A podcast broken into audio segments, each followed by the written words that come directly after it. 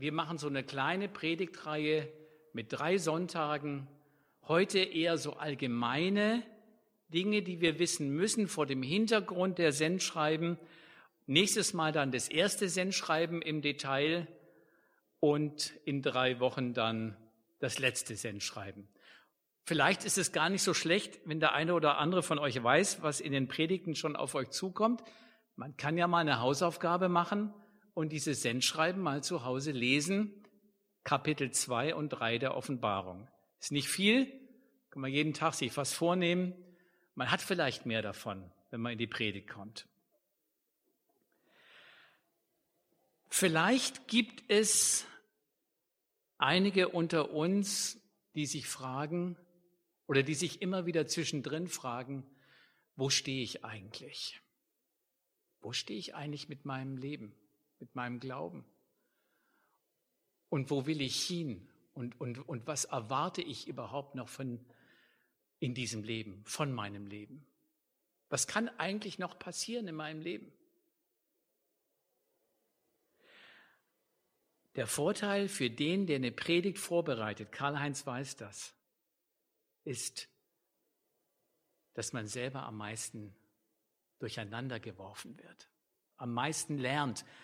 Und ich muss ehrlich sagen, in den ganzen Wochen jetzt bisher, wo ich immer wieder darüber nachdenke, ob zu Hause oder im Zug, man liest immer wieder die gleichen Texte, da hat Gott irgendwas gerüttelt.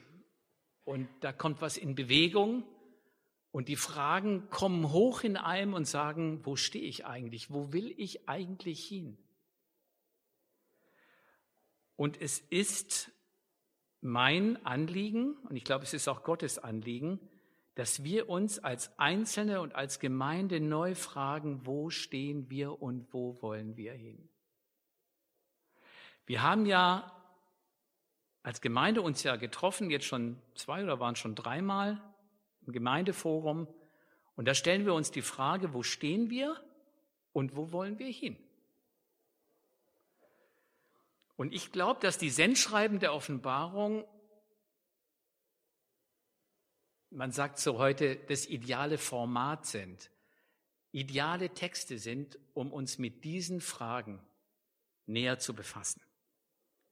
Und deswegen befassen wir uns mit den Sendschreiben ähm, und ich wünsche und hoffe und bete, dass diese Texte bei uns tief hineinsickern und nicht nur, bei der, nicht nur an der Oberfläche bleiben, dass die weiterarbeiten.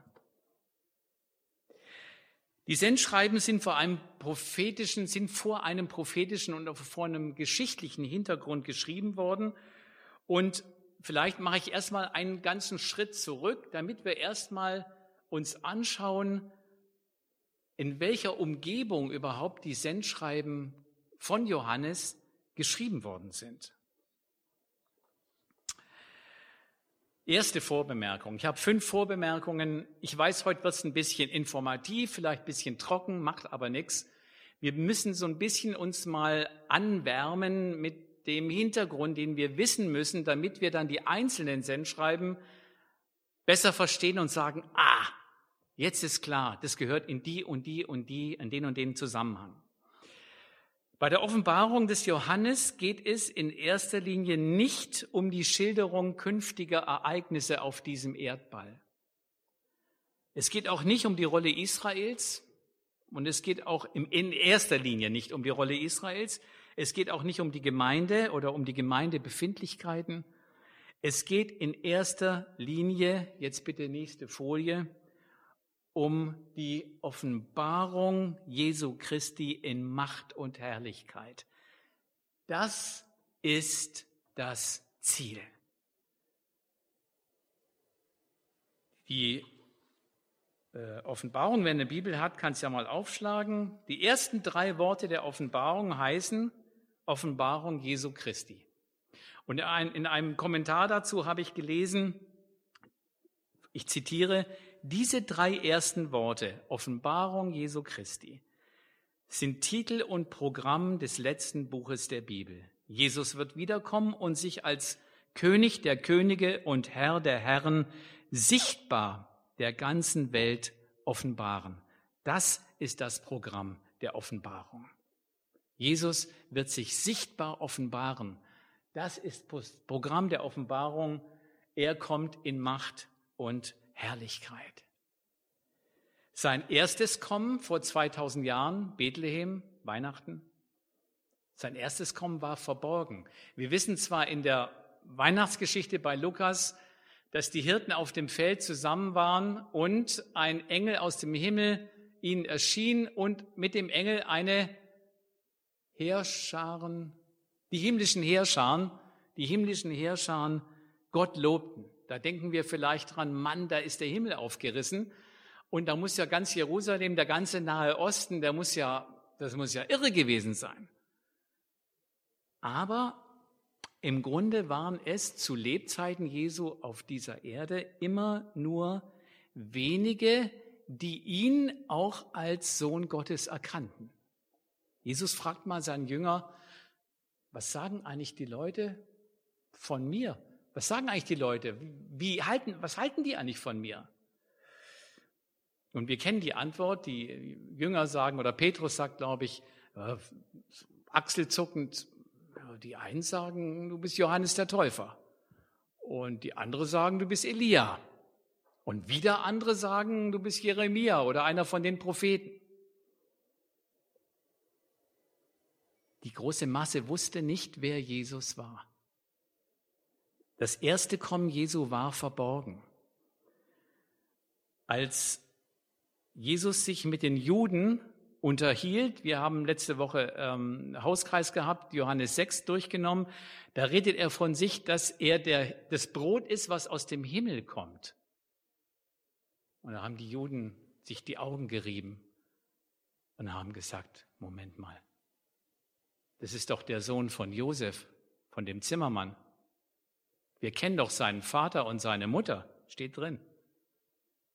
Unser Sohn hat doch mit dem im Sandkasten gespielt. Wie sagt denn der, dass er das Brot aus dem Himmel ist? Verborgen, verborgen. Paulus schreibt im Kolosserbrief, Kapitel 3, von uns im Grunde das Gleiche. Ihr seid gestorben und euer Leben ist verborgen mit dem Christus in Gott. Wenn der Christus unser Leben geoffenbart werden wird, dann werdet auch ihr mit ihm geoffenbart werden. Unser Leben auch als Christ ist verborgen. Das steht so in der Bibel drin. Wir haben zwar die Aufgabe, so wie Marina vorhin gesagt hat, Zeugnis abzulegen, die Liebe Gottes weiterzugeben, jawohl, aber eigentlich, wenn wir mal ganz nüchtern uns betrachten, unser Umfeld weiß eigentlich nichts von uns, jedenfalls nichts von unserer Beziehung zu Gott oder nur wenig. Wir sind verborgen und wir werden erst offenbar werden, wenn Jesus wiederkommt. Das steht so drin. Sein zweites Kommen, wenn Jesus wiederkommt, ich hatte ja darüber, glaube ich, schon mal gepredigt, das sieht natürlich ganz anders aus. Das sieht so aus, dass alle Menschen ihn sehen werden und die allermeisten werden das nicht aushalten. Es heißt irgendwo in der Offenbarung, dass die Menschen sagen zu den Bergen und zu den Felsen, fallt auf uns, denn wir ertragen nicht das Angesicht dessen, der auf dem Thron sitzt. Das Buch der Offenbarung beschreibt also die, wie will ich sagen, die Zielgerade in Gottes Heilsgeschichte, die Zielgerade in Gottes Heilsgeschichte auf den Punkt hin, wo Jesus in Macht und Herrlichkeit offenbart wird. Und diesem Ziel muss eben alles dienen. Wir müssen als Gemeinde diesem Ziel dienen. Israel muss diesem Ziel dienen. Selbst das Weltgeschehen muss diesem Ziel dienen.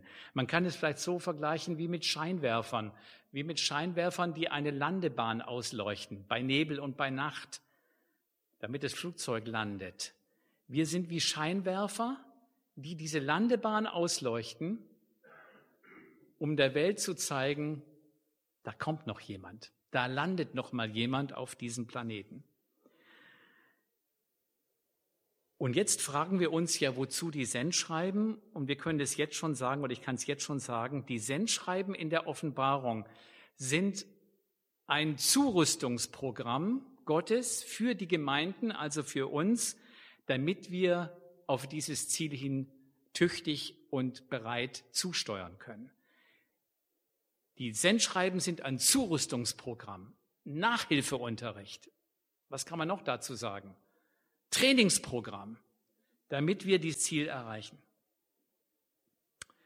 Zweite Vorbemerkung, vieles in der Offenbarung verstehen wir nicht. Also das wird auch so bleiben. Das, es gibt kaum ein Buch in der Offenbarung, wo es wahrscheinlich über die ganzen Jahrhunderte so viel Irrtümer, Verirrungen gab, verschiedene Auslegungen gab. Man müsste sich nur überlegen, wer schon alles für den Antichrist herhalten musste. Also ich glaube, Luther hat den Papst als Antichrist bezeichnet und was weiß ich alles. Bei YouTube kann man das mal alles anklicken. Man gibt mal Antichrist ein. Obama war es mal, aber der ist schon wieder weg. Khomeini war es, Hitler natürlich sicherlich auch. Also wer da alles herhalten musste, das ist so spekulativ und daran sollten wir uns, obwohl wir uns immer wieder natürlich, ich bin immer neugierig, aber da muss man wirklich aufpassen. Wir verstehen vieles nicht in der Offenbarung. Und das sagt selbst Johannes so. Er sagt, glückselig, der da liest und die da hören die Worte der Weissagung. Steht nicht drin, der da liest und versteht die Worte der Weissagung. Das ist, finde ich, wichtig. Wir können nämlich vieles nicht verstehen. Unser Erkenntnis ist Stückwerk. Und äh, wir können nur so, na, wie soll ich sagen, vielleicht bis zum heutigen Abend gucken, aber wir können die Dinge nicht erkennen. Es ist Stückwerk, es ist wachstumsmäßig. Was wir aber machen sollten, ist, glückselig ist, wer da liest und wer da hört die Worte der Weissagung. Wir sollen uns damit beschäftigen. Aber richtig erkennen und sagen, so läuft's und so läuft's und so läuft's, werden wir uns verirren. Dritte Vorbemerkung, jetzt kommen wir zur nächsten Folie. Johannes schreibt die Offenbarung vor einem bestimmten geschichtlichen Hintergrund. Er schreibt die Offenbarung von Patmos. Patmos ist eine Insel, liegt direkt vor der heutigen Türkei, Kleinasien. Da ist er verbannt worden. Das war etwa 95 nach Christus, so kann man es in kirchengeschichtlichen Quellen nachlesen. Ähm, dort bekommt Johannes den Auftrag, die Offenbarung zu schreiben. Johannes selbst war vermutlich der einzig noch überlebende Jünger von den Jüngern und Aposteln des Herrn. Äh, denn Petrus, Paulus, ich habe nochmal nachgelesen, nachgeschaut, die sind alle in den 60er Jahren gestorben worden. Petrus, glaube ich, 63 oder umgekehrt, Paulus 67 nach Christus. Jakobus, der Bruder von Johannes, ist ja, ist er geköpft worden von Herodes Antipas, ja, im Gefängnis. Jakobus, 44 gestorben nach Christus. Der andere Jakobus, der Halbbruder Jesu, der den Jakobusbrief geschrieben hat, 62 nach Christus gestorben. Die waren schon alle mindestens 30 Jahre tot. Die waren schon weg. Die ganzen Brüder, die ganzen Apostel, die ganzen Jünger, die Jesus mitberufen hat. Johannes war der Einzige, der übrig blieb. Johannes war der einzige Jünger, der die Zerstörung Jerusalems noch miterlebt hat.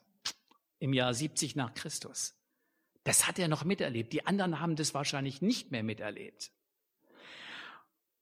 Und jetzt hat's bei mir Klick gemacht bei der Vorbereitung der Predigt. Die ganzen Prophetien, die Israel und Jerusalem betreffen, die in der Offenbarung drinstehen, beziehen sich nicht auf das Jahr 70. Das lag nämlich schon hinter Johannes. Das muss sich vor Johannes befinden, in Richtung Zukunft. Einige Prophetien, die Jesus, was die Endzeit gegeben hat, bezogen sich eventuell auf das Jahr 70. Hier wird kein Stein auf dem anderen bleiben, sagt Jesus. Und 40 Jahre später ist es so passiert.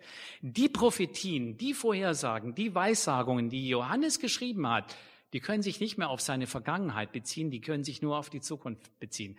Vielleicht hat es Gott so eingerichtet, dass die, dass die Offenbarung so spät geschrieben worden ist. Vermutung von mir. Johannes ist nun keine 95 Jahre alt geworden. Er wurde ungefähr 80 Jahre alt, als er die Offenbarung schrieb. Heißt auf gut Deutsch, rechnen können wir. Er ist damit im Jahre 15 nach Christus etwa geboren. Kann man nachlesen. Wenn er ja im Jahre 15 nach Christus geboren wurde, dann war der Kerl 15 oder 16 Jahre, als Jesus ihn in die Nachfolge rief.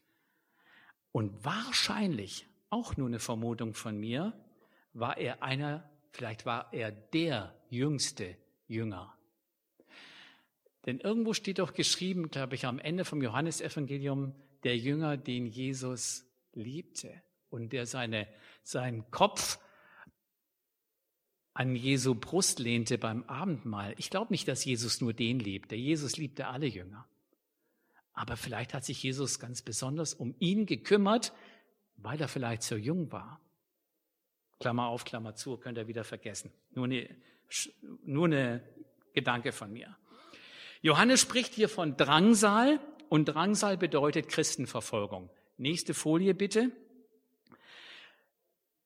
Die Offenbarung wurde geschrieben, ich habe es gesagt, 95 nach Christus. Das heißt, da regierte der Kaiser Domitian. Wen es interessiert, kleines Schaubild, sonst könnt ihr es wieder vergessen.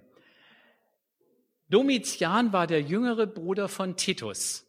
Titus hat Jerusalem zerstört, als er noch Feldherr war. Da war er noch kein Kaiser. Titus war der ältere Sohn von Vespasian, Vespasian hatte also mindestens zwei Söhne. Der erste war Titus, der wurde später Kaiser nach der Zerstörung Jerusalems, aber nur für zwei Jahre. Und Domitian war dann, wie viele Jahre sind's? Naja, 15 Jahre Kaiser. Und unter Domitian war ebenso wie früher bei Nero und ganz später noch bei Diokletian einer der schärfsten Christenverfolgungen. Kann man so vielleicht Geschichtsunterricht sich mal merken. Ähm, Nero, Domitian, Diokletian, das waren die massivsten Christenverfolgungen. Nächstes äh, Schaubild. Ich habe hier mal so ein Bild, das ist aus dem Maler vom, ich glaube, aus dem 19. Jahrhundert. Das Bild heißt Das letzte Gebet der Christen im Zirkus Maximus. Wir kennen diese Bilder von den Filmen. Ähm, wo war das? Danke. ist so gut, wenn man die Frau bei der Predigt dabei hat. Genau, richtig. Da wurden die, die Christen verbrannt an den Holzkreuzen, sie wurden gemartert, gepfählt und sie wurden von den Löwen gefressen. Das war der Hintergrund, das war der Hintergrund, ähm, vor dem Johannes jetzt auf Patmos den Auftrag bekommen hat, die Offenbarung zu schreiben. Nächste Folie bitte an wen war jetzt die Offenbarung eigentlich gerichtet? Ich habe hier mal so eine kleine Landkarte abgelichtet. Diese sieben Gemeinden, seht ihr die roten Punkte ganz links im Westen? Also man kann es sehen. Ephesus, Smyrna, das heutige Izmir, Pergamon, Thyatira, dann geht's rechts wieder runter, Sardes, Philadelphia, Laodicea. Das, diese roten Punkte im Westteil der Türkei sind die sieben Gemeinden. Reale Gemeinden, die gab es tatsächlich, keine fiktiven Gemeinden. Reale Gemeinden, außer Ephesus, kleine Gemeinden. Wir kennen die Namen nur aus der Offenbarung. Paulus hat ihnen keinen Brief geschrieben, Johannes auch nicht, Petrus auch nicht. Das waren nicht die Megagemeinden in Rom oder in Korinth. Das waren kleine, unbedeutende Gemeinden. Und ich habe mal ein Lineal genommen. In jeder Landkarte ist da unten so ein Block, Distanz. Die liegen nicht mehr als 50 bis 150 Kilometer auseinander. Wir können vielleicht so übertragen für unsere Verhältnisse heute sagen, das sind so die Regionalgemeinden hier in Mecklenburg-Vorpommern. Kleine Gemeinden. Und das kann uns zum nächsten Punkt kommen. Jesus sieht uns als kleine Gemeinde. Jesus hat nicht nur die großen Gemeinden, nicht nur die bedeutenden Gemeinden im Blick, er hat die kleinen und unbedeutenden Gemeinden im Blick. Denen schickt er die Sendschreiben. Nicht Rom, nicht Korinth, nicht New York, nicht Hamburg, nicht Singapur, den Mini-Gemeinden, den Mini-Gemeinden schickt er die Sendschreiben. Das ist interessant. Und die Zahl sieben ist in der Bibel, ohne große Zahlendeuterei heute zu machen, steht für Vollkommenheit. Die sieben Gemeinden stehen für alle Gemeinden weltweit, die es jemals gab. Und jetzt die letzte, oder die nächste Folie, nicht die letzte, die nächste Folie. Die Sendschreiben beschreiben, letzte Vorbemerkung, die Sendschreiben beschreiben die Gemeinden damals wie heute in ihren größten oder in ihren gefährlichsten Krisen. Die Sendschreiben sind gerichtet an die verfolgte oder an die bedrängte Gemeinde. Sie sind gerichtet an die verführte, durch Irrlehren verführte oder verirrte Gemeinde. Oder sie sind gerichtet an die schlafende Sardes oder laue Gemeinde Laodicea. Diese drei Hauptkrisen, diese drei Hauptangriffsflächen, mit denen haben sich die Gemeinden seit 2000 Jahren, ich sag mal, rumzuschlagen. Das sind die Anfechtungen, das sind die Kampfgebiete, denen die Gemeinden ausgesetzt sind. Entweder sind sie verfolgt, Asien, Afrika, arabischer Raum, oder sie sind verführt und verirrt, Wohlstandsevangelium, man bastelt sich irgendetwas, was passt, bisschen christlich ummänteln, nicht mehr die Bibel als Grundlage oder die schlafende Gemeinde, auch die gibt's. Und da sind wir alle angefochten. Der Einzelne wie die Gemeinde selbst, dass wir einschlafen. Die Offenbarung, die Sendschreiben beginnen mit dem ersten Sendschreiben. Ich lese uns das mal vor.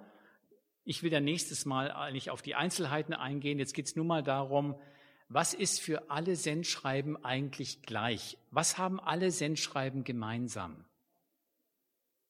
Dem Engel der Gemeinde in Ephesus schreibe, dies sagt der, der die sieben Sterne in seiner Rechten hält, der inmitten der sieben goldenen, goldenen Leuchter wandelt.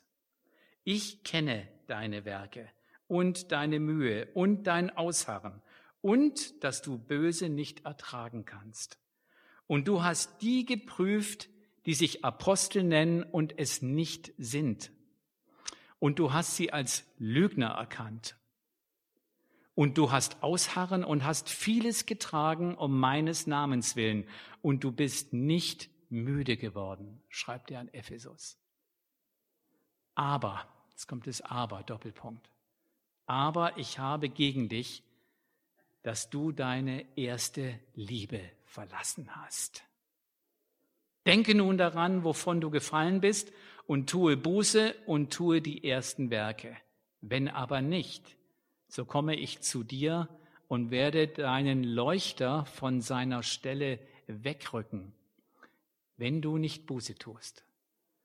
Aber dies hast du, dass du die Werke der Nikolaiten hast, die auch ich hasse. Wer ein Ohr hat, höre, was der Geist den Gemeinden sagt. Wer überwindet, dem werde ich zu essen geben von dem Baum des Lebens, welcher in dem Paradies Gottes ist. Das ist das erste Sendschreiben an Ephesus. Jedes Sendschreiben beginnt mit der Einleitung, dem Engel der Gemeinde in Punkt, Punkt, Punkt, schreibe. Da haben sich jetzt schon einige Ausleger den Kopf zerstritten. Hat jede Gemeinde einen Engel? Da steht zwar drin, Engel, aber ich glaube nicht, also ich glaube nicht, ich kann es aus der Bibel nicht erkennen, dass jede Gemeinde, dass wir einen Engel haben. Also dass dass wir so einen Spezialengel nur für diese Gemeinde haben. Da, da schreibt Paulus nichts drüber. In seinen ganzen Gemeindebriefen schreibt Paulus an keiner Stelle, dass jede Gemeinde einen Engel hätte, der für sie zuständig ist. Also wenn das, wenn das der Fall wäre, hätte Paulus das garantiert als Lehre festgesetzt. Viele Ausleger sagen, und ich glaube, das stimmt auch, Engel heißt hier griechisch Angelos. Das wird auch mit Bote übersetzt. Engel, Bote. Und hier ist einfach das Sendschreiben an einen Boten gerichtet, man kann sagen an den Gemeindeleiter oder an den, der halt einen Briefkasten hat. An den, der halt äh, Repräsentant ist der Gemeinde, vielleicht auch der Pastor, damit auch das Sendschreiben da ankommt, wo es hingehört. Ja, so ganz einfach gesagt. Denn die Sendschreiben sind nicht nur den, den Engeln oder Boten geschickt, sie sind ja den Gemeinden geschickt. Es heißt, wer ein Ohr hat, der höre, was der Geist den Gemeinden sagt und nicht den Boten der Gemeinden. Also die Sendschreiben sind an die Gemeinden gerichtet. Vielleicht nächste Folie. Jesus hat das nochmal im letzten Kapitel der Offenbarung zusammengefasst. Ich, Jesus, habe meinen Engel gesandt, euch diese Dinge für die Gemeinden zu bezeugen. Das heißt, auch die gesamte Offenbarung ist für uns als Gemeinden geschrieben. Und wir tun gut dran, das Buch zu lesen, auch wenn es schwer ist. Ähm, der nächste Punkt, der allen Sendschreiben gemeinsam ist, ist, dass er anfängt, ich kenne, ich kenne deine Werke. Ich weiß, wo du wohnst. Ich äh, kenne deine Werke, deine Liebe, ich kenne deine Werke, ich kenne deine Werke. Ich gehe alle Sendschreiben hier in meiner Bibel durch. Überall ich kenne. Es kennt der Herr die Seinen, haben wir vorhin gesungen. Jesus kennt uns. Er kennt uns durch und durch. Ähm, und jetzt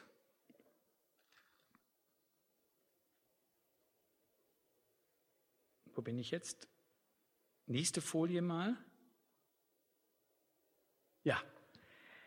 Was weiterhin, was weiterhin jeder, jedem Sendschreiben gleich ist, ist die Einleitung, wie Jesus selbst sich vorstellt.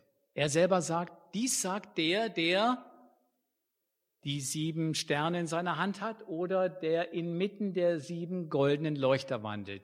Dies sagt der, der das zweischneidige Schwert hat. Wir gehen, können alle Sendschreiben durch. Das ist immer die gleiche Struktur. Es ist immer der gleiche Aufbau. Das macht es uns so etwas leicht, die Sendschreiben zu, zu lesen, weil da ist ein Gerippe bei jedem Sendschreiben immer das Gleiche.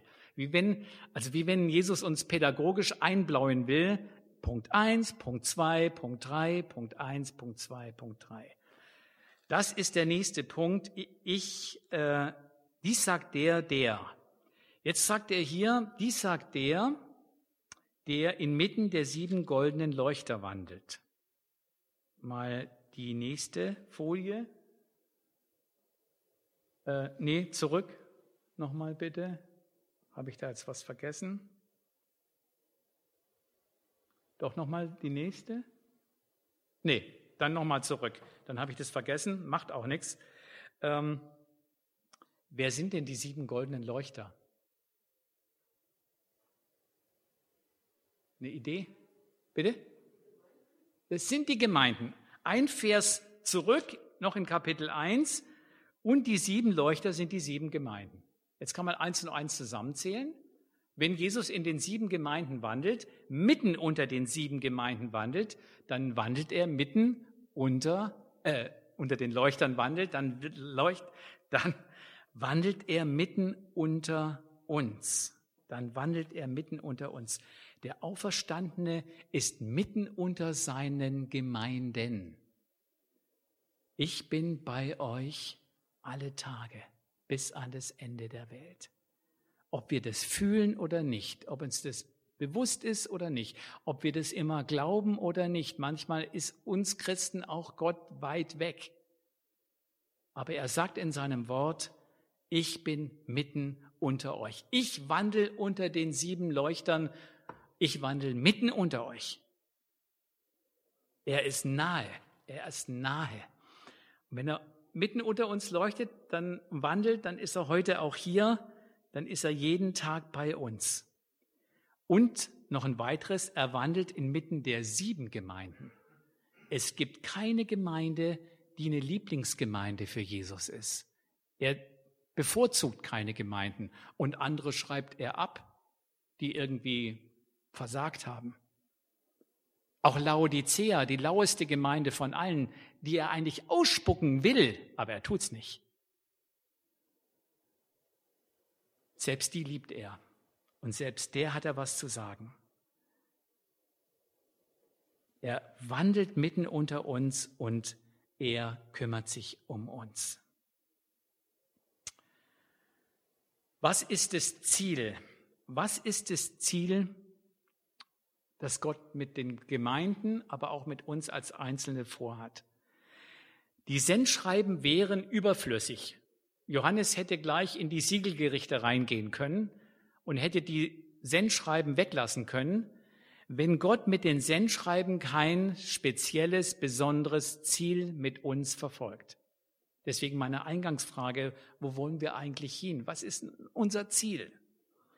Gott hat ein Ziel mit uns und die Sendschreiben sind ein Zurüstungsprogramm für dieses Ziel. Welches Ziel hat Gott mit uns? Naja, da kann man jetzt die Bibel blättern. Ich habe mal zwei Stellen rausgesucht. Das nächste. Jesus sagt mal in der Bergpredigt, ihr nun sollt vollkommen sein, wie euer himmlischer Vater vollkommen ist. Habe die Stelle nie verstanden. Da immer, das, ist, das, ist, das kann so nicht sein. Ich kann doch niemals wie Gott vollkommen sein. Doch, doch, Jesus sagt, ihr sollt vollkommen sein, wie euer himmlischer Vater vollkommen ist. Nächste Folie. Oder Paulus drückt es so aus, wir sind vorherbestimmt, dem Bilde seines Sohnes gleichförmig zu sein. Ein Ziel, wo wir, wenn wir uns selber heute und hier mal anschauen, wahrscheinlich sagen, ab, können wir einpacken. Nie und nimmer. Das schaffen wir nie, das schafft wahrscheinlich auch Gott nicht mit uns. Wirklich nicht? Gott verheißt uns in seinem Wort, dass er der Garant ist, dass er uns an dieses Ziel bringt. Das ist unsere Grundlage. Das steht über unserem Leben. Wir schaffen das nicht. Er schafft das. Wir haben die Verheißung, ich weiß nicht, wo steht, dass das gute Werk, das er in euch angefangen hat, irgendwo steht's, voll, vollenden wird. Er fängt in uns was an er wird es auch vollenden. Die Losung von vorgestern, von Freitag, habe ich da gelesen, da dachte ich, die passt genau zu der Predigt. Gott hat uns selig gemacht. Man kann sagen, Gott hat uns errettet und berufen mit einem heiligen Ruf, nicht nach unseren Werken, sondern nach seinem Ratschluss und nach der Gnade, die uns gegeben ist in Jesus Christus vor ewigen Zeiten. Da gab es uns noch nicht mal. Die nächste Folie. In dieselbe Richtung geht auch diese, diese, dieser Vers von, von Paulus im Philipperbrief. Er wirkt beides, das Wollen und das Vollbringen. Heißt es jetzt, dass wir uns zurücklehnen können? Jetzt kommt die Kardinalfrage. Heißt es, dass wir uns zurücklehnen können und sagen, alles Gnade, Gott macht alles, ich kann im Bett bleiben. Macht ja nichts. Läuft alles automatisch. Brauchst nichts machen. Die Wahrheit liegt ganz, ganz, ganz, ganz eng beieinander. Nächste Folie bitte. Wenn wir mal den Vers davor und den Vers danach uns anschauen, dann fangen wir an, langsam die Augen zu öffnen, denn Paulus dreht einmal die Medaille rum und zeigt uns die andere Seite der Wahrheit. Und da steht drin, da steht doch tatsächlich drin, bewirkt euer Heil, bewirkt euer Heil mit Furcht und Zittern. Wie kann ich das denn machen? Das Heil ist doch geschenkt. Und der Vers danach, Vers 14, tut alles ohne Murren und Zweifel. Ah, wir müssen doch was tun. Die eine Seite der Medaille ist genauso wahr wie die andere Seite der Medaille. Und wir kennen diese Doppelgleisigkeit in der Bibel, wir kennen das. Wenn der Herr nicht das Haus baut, arbeiten umsonst die, die daran bauen. Ich erinnere an die Predigt von vor zwei Wochen. Karl-Heinz hat gesagt, die, den, den Text, bittet den Herrn, dass er Arbeiter aussende in seine Ernte. Er kann das ja auch vielleicht allein machen. Ja, Gott kann es allmächtig. Aber er will, dass wir arbeiten, dass wir Arbeiter aussenden. Gott kann Heilung schenken. Gott kann Heilung schenken. Macht er auch. Andererseits, andererseits sagt Paulus mal zu, zu Timotheus, der hatte immer Magenbeschwerden, Magenschmerzen, Magenbeschwerden, trink etwas Wein, dann geht's dir besser. Da ist nichts mit Gebet und Handauflegen die Rede. Beides. Gott sorgt für uns. Er sagt in der, es ist in der Bergpredigt, ich weiß es nicht, schaut euch die Linien an auf dem Feld. Sie spinnen nicht, sie weben nicht und sind viel schöner als die Kleider Salomos. Und kann man ja sagen, Gott versorgt uns, super. Paulus schreibt im Thessalonicher Brief, wer nicht arbeitet oder wer nicht arbeiten will, soll auch nicht essen. Faulheit im Reich Gottes gibt's nicht. Es gibt keinen Automatismus der Gestalt, dass Gott gleichsam über unseren Kopf hinweg oder ohne uns oder gar gegen uns sein Ziel mit uns verwirklicht. Er bringt uns ans Ziel, er ist der Garant, aber er will uns auf diese Reise mit einbinden, mit Geist, Seele und Leib. Wir dürfen Mitarbeiter sein, schreibt Paulus an vielen Stellen, Arbeiter sein, Mitteilhaber sein. Ihr sollt Gott lieben mit ganzem Herzen, ganzen, ganzer Seele, ganzem Verstand. Unser ganzer Mensch ist gefragt. Das ist auch das Tolle. Ich entdecke das für mich auch immer mehr, ähm, dass, dass Gott uns mit einer Würde ausgestattet hat, die an unsere Entscheidung appelliert, die an unsere Mitarbeit appelliert, wo wir sagen können, ja, ich will oder ich will nicht. Denken wir an die Pfingstpredigt von Petrus. Nach einer langen Pfingstpredigt ging es den Hörern, es heißt mal, durchs Herz, glaube ich, heißt es in der Apostelgeschichte. Und sie fragten, was sollen wir tun? Und Petrus hat gesagt, tut Buße, kehrt um, denkt euer, über euer Leben nach, wie Karl-Heinz gesagt hat, haltet inne, innehalten, das heißt Buße tun. Trefft eine Entscheidung, denkt über euer Leben nach. Buße tun, das ist so, dieses Wort Buße tun, ich mag das nicht. Das ist einfach so ein mittelalterliches Schlagen mit Peitschen auf den Rücken. Das hat mit Buße nichts zu tun. Buße tun heißt ehrlich werden. Ich fange an, darüber nachzudenken. Ich, ich bekenne meine Fehler vor Gott. Ich sage, Herr, ich habe mich verrannt und ich will meine Richtung ändern. Und jetzt hilfst du mir dabei. Buße tun heißt, ich fange an nachzudenken. Ich fange an, der Berufung zu leben, wie Gott mich haben will. Und ich fange an, endlich aufzustehen und den Wecker zu stellen. Ich kenne diese Zeiten in meinem Leben, wo man sich selbst genügsam und selbst zufrieden sich zurücklehnt und sagt, ach ja, wird schon alles. Das kann es nicht sein. Das ist jetzt das Kernstück. Warum sage ich das alles? Das ist das Kernstück der sieben Sendschreiben. Über allen Sendschreiben steht Offenbarung 1, Vers 4 und 5. Ich lese uns das. Gnade und Friede euch Gemeinden. Und dem, der uns liebt und uns von unseren Sünden gewaschen hat, wir haben es vorhin gelesen, dem sei Macht und Herrlichkeit und Anbetung. Er hat alles gemacht. Er hat uns erlöst. Jesus sagt am Kreuz, es ist vollbracht, es ist bezahlt. Aber wir haben darauf zu reagieren. Und jetzt geht Jesus her mit den Sendschreiben, ich komme zum Ende, und listet in, die in diese Sendschreiben ein Katalog. Ein Katalog, in dem er denen ganz nüchtern und klar sagt, das läuft gut und das läuft schlecht. Das ist Lob und das ist Tadel. Ganz nüchtern.